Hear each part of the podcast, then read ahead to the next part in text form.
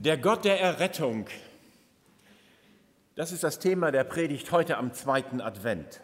Ich hatte diese Woche ein interessantes Gespräch mit jemandem, der sagte, das kann ich mir überhaupt nicht vorstellen, dass es irgendwo irgendeinen Gott gibt, der dann auch noch seinen Sohn sendet und uns aus aller Not heraushelfen will. Was wir brauchen, das ist Humanismus, das ist eigenes verantwortliches Handeln, damit es in dieser Welt besser wird. Ich weiß nicht, ob ihr solche Gespräche kennt, wahrscheinlich schon.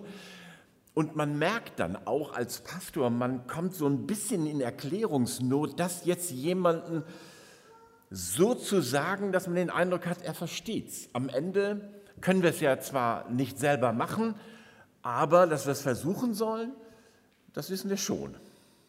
Und so finden wir uns immer wieder einmal in solchen Situationen mit anderen Menschen und manchmal sogar mit uns selbst in Lebenssituationen, die eben nicht so ganz einfach sind. Gott der Errettung. Das ist das große Thema des Advent und Weihnachten. Der ist doch selber schuld. Diesen Satz haben wir sicher schon oft gehört, vielleicht sogar auch selber schon mal gesagt. Das ist nicht langer Rede, kurzer Sinn, das ist kurze Rede, tiefer Sinn. Das ist ein Satz mit sozialer Sprengkraft. Wir könnten davon Vorverurteilung sprechen, wir könnten davon sprechen, dass man sich sein eigenes Bild eben schon gemacht hat. Der oder die ist ja selber schuld. Und gemeint ist damit ja, das Unglück trifft keinen Unschuldigen. Okay, das ist tatsächlich manchmal so. Es hat ja auch so ein bisschen was an Lebenserfahrung, wenn man so einen Satz raushaut. Aber er stimmt ja nicht in allen Situationen. Nicht jede Schuld basiert ja auf Vorsatz. An dieser Stelle fiel mir ein Vers aus dem Galaterbrief ein, kennt ihr sicher alle. Galater 6,1, da schreibt Paulus an, an die Gemeinde in Galater, wenn mal jemand von einer Sünde übereilt wird. Das ist eine alte Formulierung, neuere Übersetzungen sprechen oder übersetzen es so, wenn jemand von euch in eine Sünde hineinschlittert. Also nicht jede Sünde, nicht jedes Elend beruht auf Vorsatz. Manches ereignet sich in unserem Leben. Das Einzige, was ich mir dann selbst vorwerfen kann, ich war nicht wach.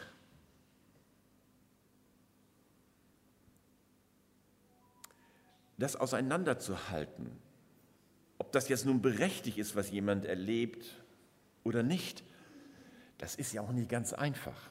Und am besten, man entzieht sich dieser Beurteilung als, Mensch ja auch.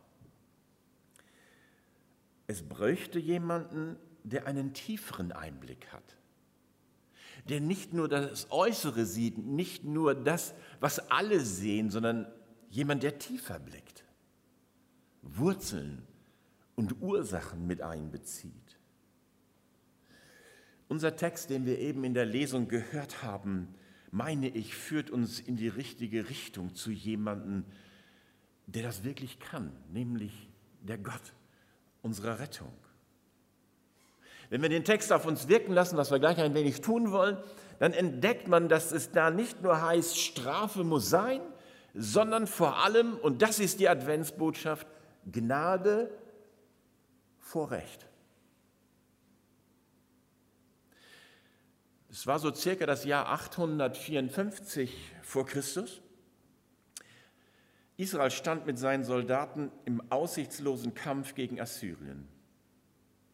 Es drohte Tod oder ein Leben in Verbannung oder Gefangenschaft. Und immer wenn solche katastrophalen Zustände unser Leben bedrängen, ploppt natürlich eine andere Frage auf. Wie konnte es nur so weit kommen? Wie konnte es nur so weit kommen? Eine bis heute oft gestellte Frage in schwierigen Lebenssituationen. Im Rückspiegel des Lebens sind die Anfänge meistens klein. ein unscheinbarer Schritt in die falsche Richtung, ein zunächst harmloses, falsches Verhalten kann unkorrigiert am Ende katastrophale Folgen haben. Und ich musste an die Lebensgeschichte des Davids denken, mit seinen, seiner, seinem sinuskurvigen Verlauf, mit Höhen und Tiefen. Ein richtiger Tiefpunkt war ja die Geschichte, die er sich mit Bathseba erlaubt hat. 2. Samuel 11, die er zum Ehebruch verführt, vielleicht sogar zwingt. Wie konnte es nur so weit kommen? In den ersten vier Versen von 2 Samuel 11 heißt es, und als das Jahr um war, zur Zeit, da die Könige ins Feld zu ziehen pflegten, sandte David Joab, seine Knechte mit ihm und ganz Israel, damit sie das Land der Amoriter verheerten und Rabba belagerten. David aber blieb zu Hause in Jerusalem. Und es begab sich, dass David am Abend aufstand von seinem Lager und sich auf dem Dach des Königshauses erging, und da sah er vom Dach eine schöne Frau sich waschen. Das fing ganz simpel an. Es fängt damit an, dass er nicht da ist, wo er sein soll. Er sollte mit im Krieg sein, als König vorangehen, aber er schickt seine Leute los, er bleibt zu Hause. Und dann der nächste Schritt, der Frühstück um 17 Uhr hängt also lange im Bett rum, hat Langeweile und er ist überhaupt nicht da, was er tun soll. Und dann schlittert er in diese Situation. Manches fängt eben ganz simpel, ganz einfach an. Und in diesen Anfängen haben wir immer noch große Gelegenheiten, die Weiche anders zu stellen. Aber nicht nur David, sondern auch dem Volk Israel ist es eben ganz oft nicht gelungen. Wahrscheinlich stammt hier aus dieser Geschichte die Volksweisheit, Müßiggang ist aller Laster Anfang. Israel war nicht schuldlos an der Situation, in der sie sich wiederfanden. Es hatte frühe Anzeichen dafür gegeben und Gott hat sie auch darauf aufmerksam gemacht. Und das ist mein erster Punkt, Gottes Sicht aus Israels Blindheit. Dunkel war es um Israel geworden, unter dem Königspaar Ahab und Isabel. Ihr politisches, wirtschaftliches, soziales und religiöses Handeln orientierte sich nicht mehr an Gottes Weisungen, sondern am heidnischen Umfeld.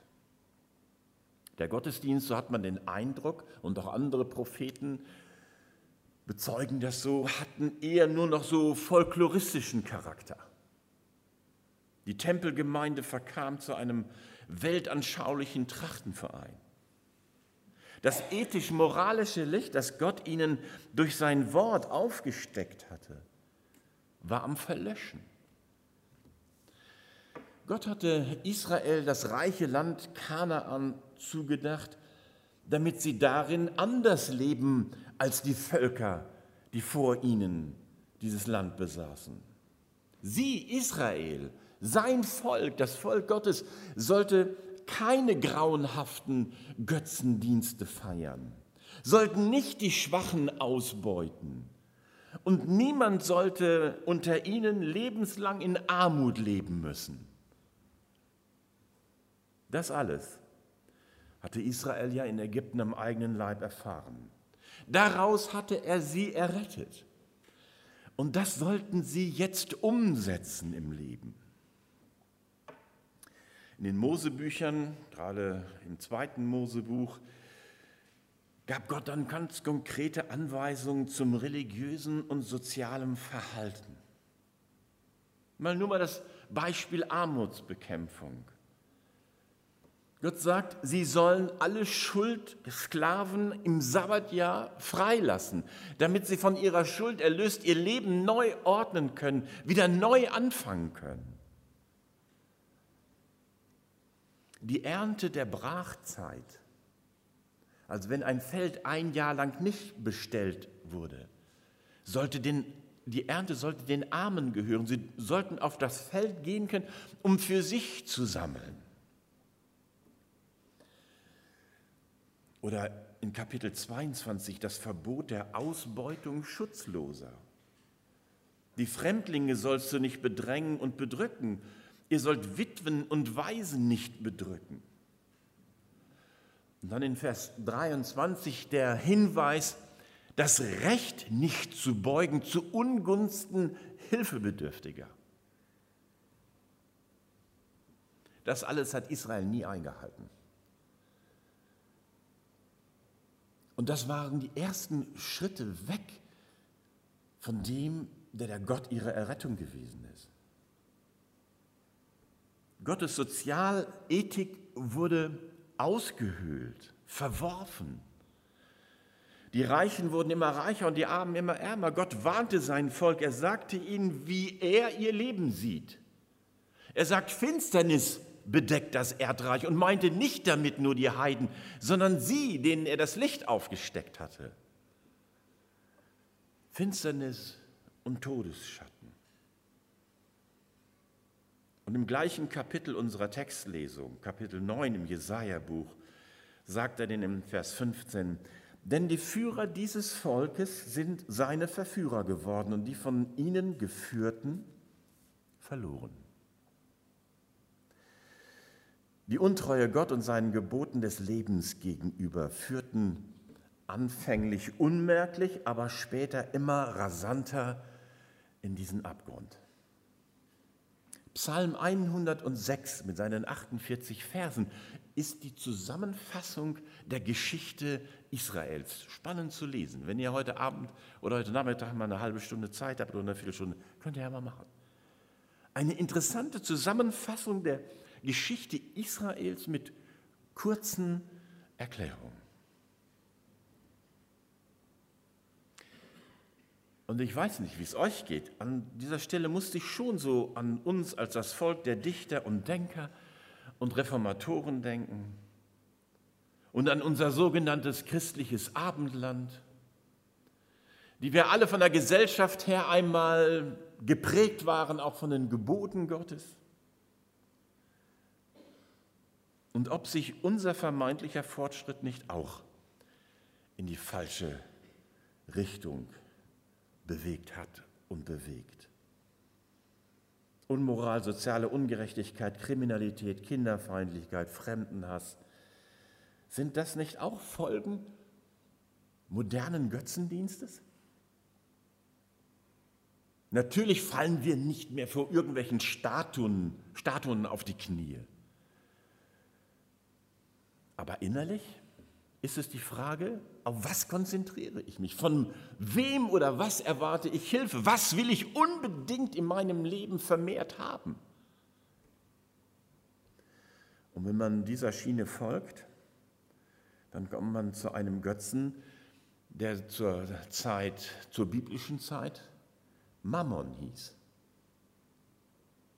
Geld regiert die Welt. So ganz ohne geht es nicht, das wissen wir.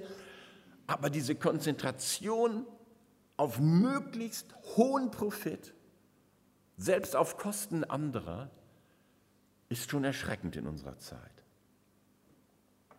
Die Gottlosigkeit im Handeln ist die logische Folge für mich vom ideologischen Streben, Gott loszuwerden. Das haben sie geschafft. Sie haben Gott an die Seite gestellt. Sie haben gesagt, er ist tot und was nicht alles.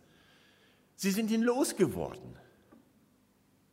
Und jetzt leiden wir unter Gottlosigkeit. Und wir brauchen einen Gott, der uns da heraus wieder errettet. Wir brauchen einen Advent, der uns innerlich wieder erreicht. Und deswegen ist unser Text nicht nur eine destruktive Matrix der Beschreibung dessen, was war, sondern zugleich eröffnet er uns für das, was sein kann. Jesaja bekam von Gott eine ermutigende Adventsbotschaft für alle, die sie noch hören wollten. Nochmal kurz in den Psalm 106. Da heißt es in den Versen 43, 45, sie sanken immer tiefer durch ihre Ungerechtigkeiten. Aber, aber Gott sah ihre Not an, als er ihr Schreien hörte und empfand Mitleid nach seiner großen Gnade. Das ist Advent. Das eröffnet uns die Schau auf den Gott unserer Rettung, der uns nicht verdammt, der uns aufzeigt, uns den Spiegel vorhält, ja, aber uns damit auch den Weg weist, wie sich Dinge ändern können im persönlichen Leben und wahrscheinlich ja auch im gesellschaftlichen Leben, wenn immer mehr nach dem leben, wozu sie eigentlich berufen sind. Also die Texte des Alten und Neuen Testamentes, die herausfordern zum Glauben und zur Nachfolge, sind kein Wegweiser zum Rückzug in eine fromme Burgmentalität, draußen die Bösen, hier drinnen die Guten, sondern ermutigen uns zum Hinhören auf Gottes Verheißung. Und das ist mein zweiter Gedanke. Gibt nur zwei heute. Nur zu eurer Ermutigung. Gottes Liebe nimmt Gestalt an. Jeder, der zum Glauben gekommen ist, muss sich an dieser Stelle immer wieder neu freuen. Gottes Liebe nimmt Gestalt an, hat unser Text uns ja gesagt. Gott sendet seinen Sohn. Er hat das nicht nur Jahrhunderte Jahrtausende lang versprochen und verheißen, sondern erfüllt. Ein Kind ist uns gegeben, hat Jesaja gesagt. Ein Sohn wird uns geboren. Manchmal fragt man sich ja doch, warum tut Gott das, wenn das Elend so groß ist in dieser Welt, die Abkehr von ihm so grundsätzlich? Warum? Ich möchte ihn selbst antworten lassen, auch mit einem Jesaja-Text. Da lässt er dem Volk Israel durch Jesaja sagen in Kapitel 43, Du hast mir zu schaffen gemacht mit deinen Sünden. Du hast mich ermüdet mit deinen Missetaten. Aber ich, ich tilge deine Übertretungen um meinetwillen und gedenke deiner Sünden nimmermehr. Das ist die tiefste Begründung, warum wir Vergebung im Leben erfahren, weil Gott es will und schon immer gewollt hat und dafür gesorgt hat, dass es umsetzbar ist, indem er sich seinen Sohn vom Herzen gerissen hat und ihn hat gehen lassen in diese Welt, um alle Schuld der Welt auf sich zu nehmen und die Strafe für uns zu tragen um uns den Weg ins Vaterhaus zu öffnen. Jesaja verkündigt Gericht über alles gottlose Wesen. Keine Frage. Das ist und bleibt auch so. Keine Sünde, die nicht vergeben ist, wird ungestraft bleiben bei Gott. Aber er verkündigt vor allem die Gnade für alle Menschen, die sich von Herzen ihm zuwenden. Jesaja sah den Messias Gottes kommen, der in Gerechtigkeit und Gnade sein Reich bauen wird. Jesaja schaute Gottes Advent. Der Sohn Gottes kam dann nicht in Soldatenstiefel wie die anderen, sondern in den Schuhen des Evangeliums. Erhebt eure Augen, öffnet eure Herzen, machet die Tore weit, die Türen in der Welt hoch, dass dieser König einziehen kann. So haben wir es unter anderem eben ja auch gesungen.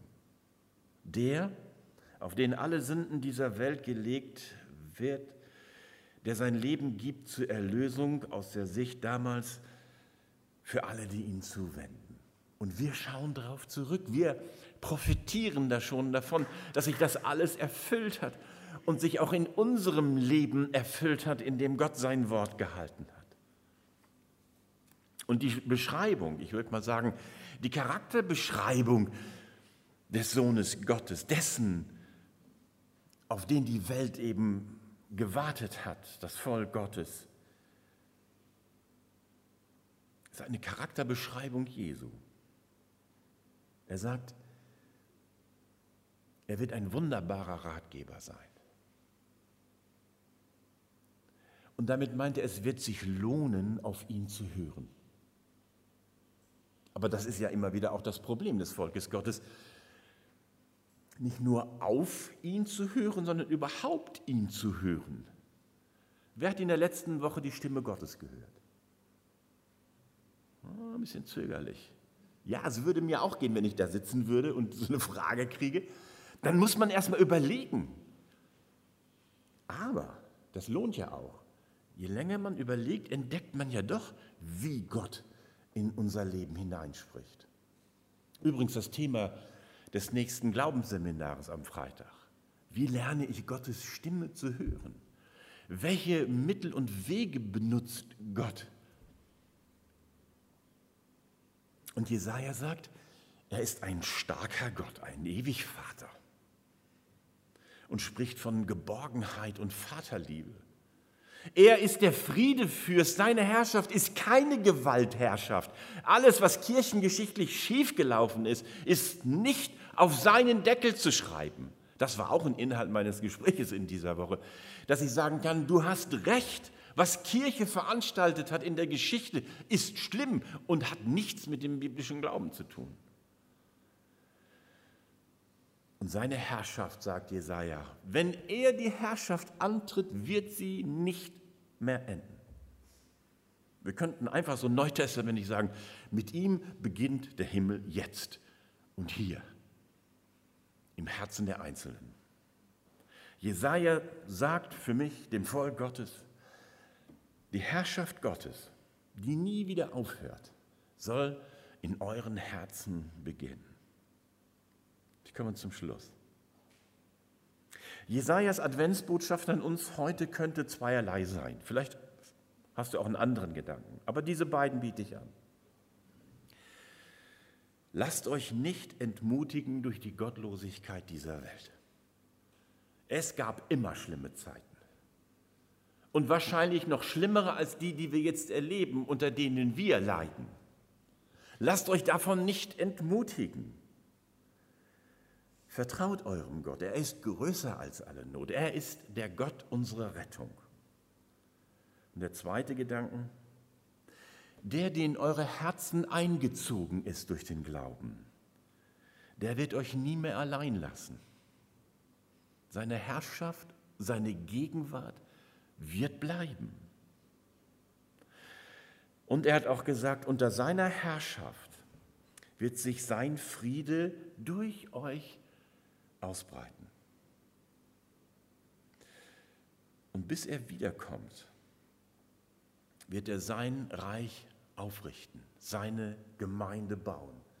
Durch dich, durch mich und alle, die zu ihm gehören, ganz gleich, wie sie sich nennen. Und durch seine Treue, sagt Jesaja am Ende des Textes, durch seine Treue erreichen wir das Ziel. Und wenn wir gleich das Abendmahl miteinander feiern, dann bestätigt Gott uns seine Treue, dass er seinen Sohn für uns gegeben hat, dass Jesus gesagt hat, ich werde mein Blut, mein Fleisch für euch dahingeben. Und das hat er getan. Davon leben wir. Und daran erinnern wir uns, wenn wir Brot und Saft zu uns nehmen. In welch einer Geborgenheit wir leben dürfen, auch in krisenhaften Zeiten. Gott hat nie versprochen, dass er alle Probleme von uns fernhält, aber er hat gesagt, ich werde bei euch sein alle Zeit bis an der Weltende. Und darüber hinaus hat er so viele Dinge in unserem Leben schon geklärt, die er uns aus Gnade hat zukommen lassen. Wenn wir also gleich das Abendmahl feiern, dann denkt an diesen Gott eurer Errettung. Dankt ihm im Stillen Betet für die, die euch wichtig sind und die es noch nicht erfasst haben. Und segnet im Gebet die Alten, Kranken und Schwachen, die gerne hier wären und wir sie aber in unseren Gebeten und Gedanken mit hineinnehmen können, weil seine Treue uns ans Ziel bringt. Amen. Ich bete mit uns. Unser Vater in dem Himmel, wir danken dir von ganzem Herzen dass du uns deine Rettung in deinem Sohn Jesus Christus geschenkt hast, dass wir gerade in der Adventszeit so viele Texte lesen dürfen, die darauf hingewiesen haben und ja selbst wissen, dass sie sich erfüllt haben. Und so wird sich auch alles erfüllen, was du im Blick auf dein zweites Kommen, auf das Wiederkommen gesagt hast. Und vor allem danken wir dir, dass wir in diesem Heil geborgen sein dürfen. In dir, unseren Gott. Und Herr Jesus, wir danken dir, dass du Weg und Tür geworden bist und uns durch deinen Geist das Verständnis dafür geöffnet hast und mit Glauben beschenkt hast. Amen.